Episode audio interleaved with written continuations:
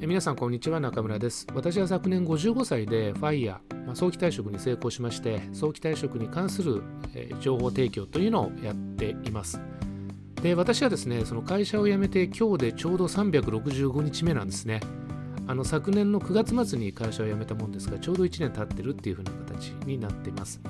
で私いろんなあのメディアでですねあの3ヶ月ごとにですねその退職した後の生活がどんなものなのかっていうことをですねシェアさせていただいておりまして今日はですね、えー今年の、えー6、7 6、7じゃないね、7、8、9、まあ、夏の間3ヶ月間何をやってきたのかっていうことを中心にお話ししたいなというふうに思ってます。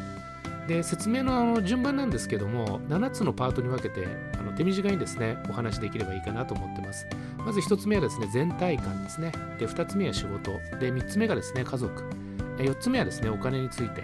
で、5つ目が健康。で、6つ目がですね、趣味。7つ目がですね、あの学習活動というこの7つに分けてですねあのお話しさせていただければいいかなと思いますでまずあの全体感なんですけどもあの楽しくですね やってますっていうことです一言で言えば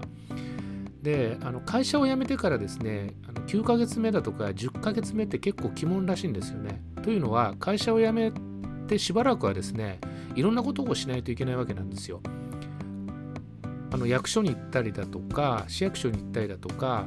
あるいは社会保険事務所に行ったりだとかいろんな手続きがあってですね結構まあ忙しかったりするんですね。ところが9、10ヶ月目ぐらいになるともうそういうふうなことっていうのはなくてまるまるですね自分だけの時間になるわけなんですね。そうするとですね時間が有り余ってるとかえってあの持て余してしまうみたいなケースが結構多いみたいなんですねで、まあ、せっかくのですね、その自由時間っていうのを、自由な時間っていうのをですね、有効活用できないで、うつうつと過ごしてしまうみたいな方が結構多いみたいなんですね。で私について言えば、まあ、先ほど申し上げたようにですね、その趣味とその学習活動、この2つをですね、中心にやっておりまして、結構楽しくですね、あのやっているっていうのが、この全体感ということになります。で、2つ目のですね、仕事についてなんですけども、特にですね、仕事もしてないですし、給食活動もしていません。でも会社員時代っていうのはもう遠い昔のですね、あの、出来事みたいな感じですね。もう忘却の彼方というか、いい思い出みたいな感じになっています。でただですね、その生活のリズムっていうのはですね、当時とあんまり変わってないですね。あの朝早く起きて、で、まあ、比較的ですね、早めに寝て睡眠時間を確保すると。あのお金を稼ぐっていう活動をしていないだけでいろいろやることっていうのはあるので生活のリズム自体は変わっていないっていう風な状況ですね。でまあこれでもし時間に余裕ができて、まあ、暇だなと思ったらですね、まあ、東京都私の住んでる東京都ではそのシニア向けのですね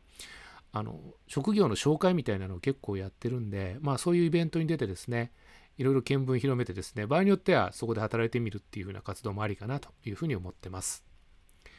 で3番目あの家族についてなんですけどもあのあんまりここはですね大きなアップデートっていうのはないんですけども一応まあ2つあります。あの1つはですねこの夏の間にですね今まで私の身の回りで直接知っている人がですね新型コロナにかかったことってなかったんですけども割とポツポツですねあのいろんなところで、まあ、親戚だとか知り合いであの新型コロナにかかった人が出てきています。でただまあ不幸中の幸いと言いましょうかですねあの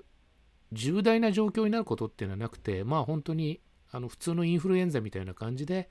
あの回復してるっていうようなところが、えー不幸中の幸いかなというふうに思ってます。でもう一つはですね私あの自分に母親がいてで妻の方でですね両親がいるんですね、まあ、3人あの親がいるわけなんですけれどもまあ80歳過ぎてですねあのそろそろいろいろヘルプが必要になってきたかなっていうふうにあの思っています。まあ、とは言いつつもですね、割と3人とも元気なんですよね。あの自立できて生活できてますし、いろいろアクティブにあの活動してるので、まあ、そんなに心配することないのかなっていうふうに思ってます。あの老後の生活についてはですね、いろいろネガティブな情報って流れてますけども、私の場合はですね、割とあの積極的に動いているその3人のその親の様子を見てると、まあ、こういうふうな老後を送りたいなっていうふうに、え思ってます。割とポジティブにですね、老後の生活っていうのをあの認識していますというところですね。で、次4番目、お金についてなんですけども、これもですね、あの大きな変化はないんですが、あそんなことないか、大きな出費がありましたと。それは車検とですね、あと健康保険料ですね。あのこれはですね、あの私、あのまあ、去年まで勤めてた会社の健保組合にまだあの継続で入ってましてですね、来年の3月分までの、えー、お金を、えまとめて払いましたっていうふうなところです。で、まあ、来年の3月までですね、その会社との関係っていうのも一切切れてしまうので、ちょっと寂しいかなっていうふうな気持ちはありますけども、まあ、そんな大きなお金の出入りがありましたっていうふうな感じになります。で、次ですね、5番目、健康についてなんですけれども、あの体重等ですね、大きな変化はないですと。まだあの新型コロナにも感染した経験はないですというところですね。で、私、身長174センチで、今、体重77キロなんですけども、あの在宅勤務が始まる前までですね、90キロ以上あったんですね。で、15キロ減量したんですけども、あの体重はですね、リバウンドなしで、まあ、一定水準のままっていう風な形です。で、昨年ですね、あの山登りしてる時に、あの右膝痛めてですね、ビッコ引いて10キロぐらい歩いたんですね。で、3ヶ月ぐらいちょっと足に違和感あったんですけども、もうだいぶですね、治りまして、あの山歩きだとか街歩きしてても、あの右足に痛みを感じるってことは、ありませんですと。まあ、ただですね、あの結構、あの膝の痛みって私にとってはですね、ショックでして、今までですね、その関節痛だとかですね、そういう風な経験ってなかったので、まあ、いよいよ衰えてきたのかなっていう風なですね、感じです。で、今ですね、まあ、あの、治ったんですけれども、その歩きと、歩く時でも、その、膝にですね、こう、負担をかけないような歩き方っていうのを常に意識しながらですね、考えて歩いて歩いていますっていう風なところですね。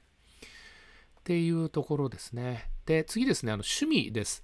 で、趣味についてはですね、え登山と、えー、今年の3月から始めたですね、畑仕事についてお話したいと思います。で、登山についてはですね、この新型コロナの騒動が始まってから私やり始めたんですね。なんですごく遅い開始時期になっています。で、今年やりたかったことっていうのはですね、3つありまして、1つは富士山に、えー、登りたいと。で、2つ目はですね、八ヶ岳連峰の、赤岳っていうで最高峰があるんですけども、そこにも登ってみたいと。で、もう一つはですね、南アルプスに行ってみたいと。で、南アルプスのですね、甲斐駒ヶ岳っていうすごくマッチョな、あの、形をした山があるんですけども、それに登ってみたいっていうふうに思っていました。で、この夏の間にですね、3つとも、え、この希望は叶えましてですね、非常に充実したですね、あの、登山シーズンであったなというふうに思います。まあ、もしできればですね、10月中にあと1回だけ北アルプスのですね、剣岳行きたいなっていうふうには思ってるんですけども、まあ、できなければ、まあ、来年でもいいかなというふうに、えー、思ってます。で、このですね、えー、第3四半期ですね、えー、この秋の間っていうのは、私はあの寒いところ苦手なもんですから、あの遠出はしないでですね、まあ、東京近郊のあの山々、まあ、低山、低い山と呼ばれているところをですね、中心に歩いていければなというふうに思っています。で、趣味の中のですね、畑というところなんですけども、私ですね、この3月にあの住んでいる自治体からですね、15平米のですね、ちっちゃな畑をあの借りましてですね、そこで生まれて初めて畑仕事っていうのをあのややりましたと。で、9月までで春夏野菜の収穫っていうのは全部終わりまして、秋冬野菜のですね、植え付けっていうのを完了しました。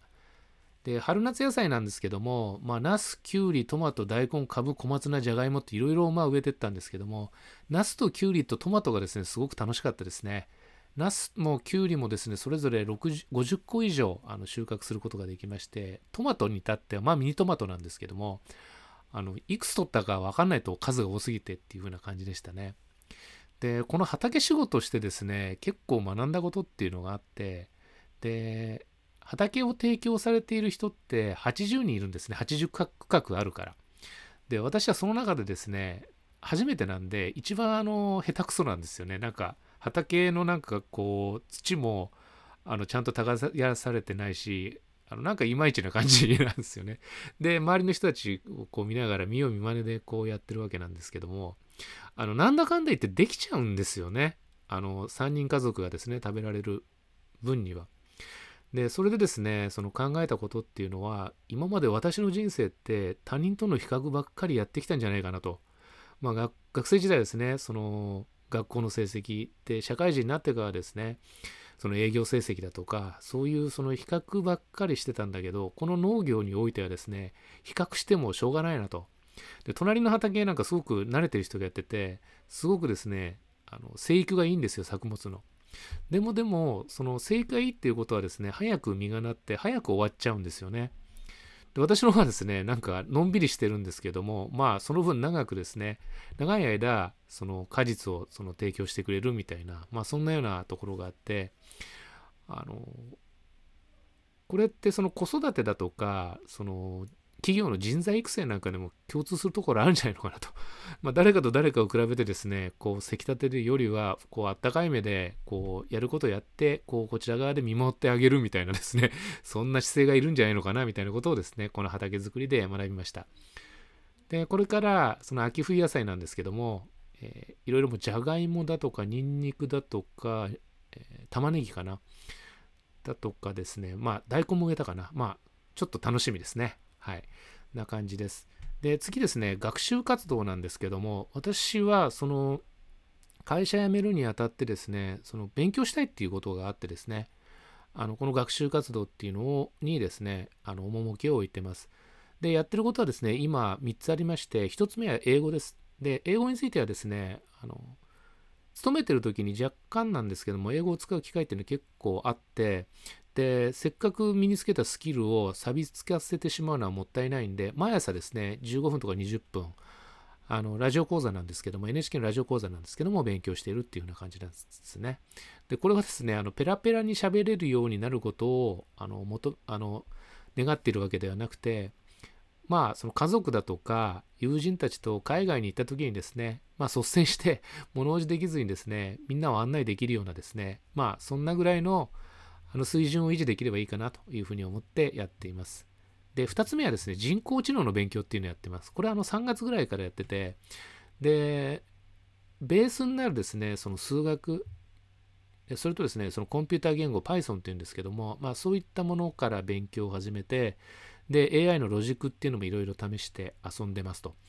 で、単に座学やってるだけでは面白くないので、その自分の生活の中で AI 使えないかなと思ってですね、あの何をに応用したかというと、その登山で、あの登る前にですね、この山こ、この登山口からこの山頂に行って、ここに降りて、戻ってくるまでのその時間、コースタイムっていうんですけども、それが予測できたらいいなっていうふうに思いまして、と今までのその登山のその実績っていうのを AI の中に食べさせてでそれをベースにですね今まで行ったことのない山のですねコースタイムを予想させるみたいなそんなモデルを作りました。で実際試してですねあの実績と比較すると大体10%から15%ぐらいのですねズレがあるんですね。なんでまあこんなもんかなと。もともとそんなにですねそのデータの数が少ないのでそんなに正しいですねその精度高く予測できるってことは期待しなかったんですけどもまあそんな感じなのかなと思いました。まあただですねその自分のその生活の中にあの応用できるっていうのは結構楽しい経験でしたね。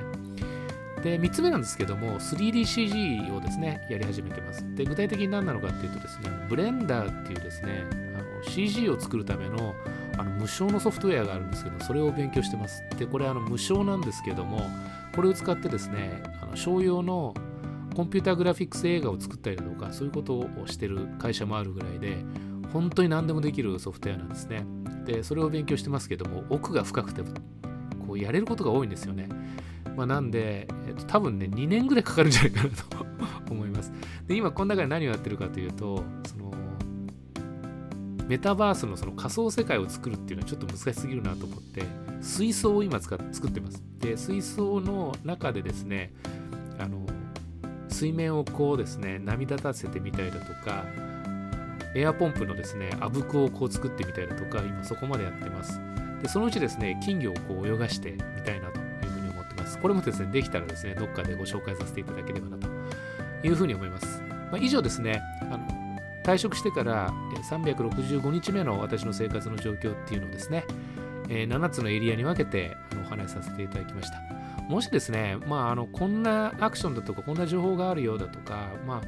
え、会社辞めた後ですね、こんな活動すると楽しいよみたいな情報がありましたらですね、ぜひコメントいただけると、え、嬉しいなというふうに思います。え、どうもですね、ご清聴ありがとうございました。え、失礼します。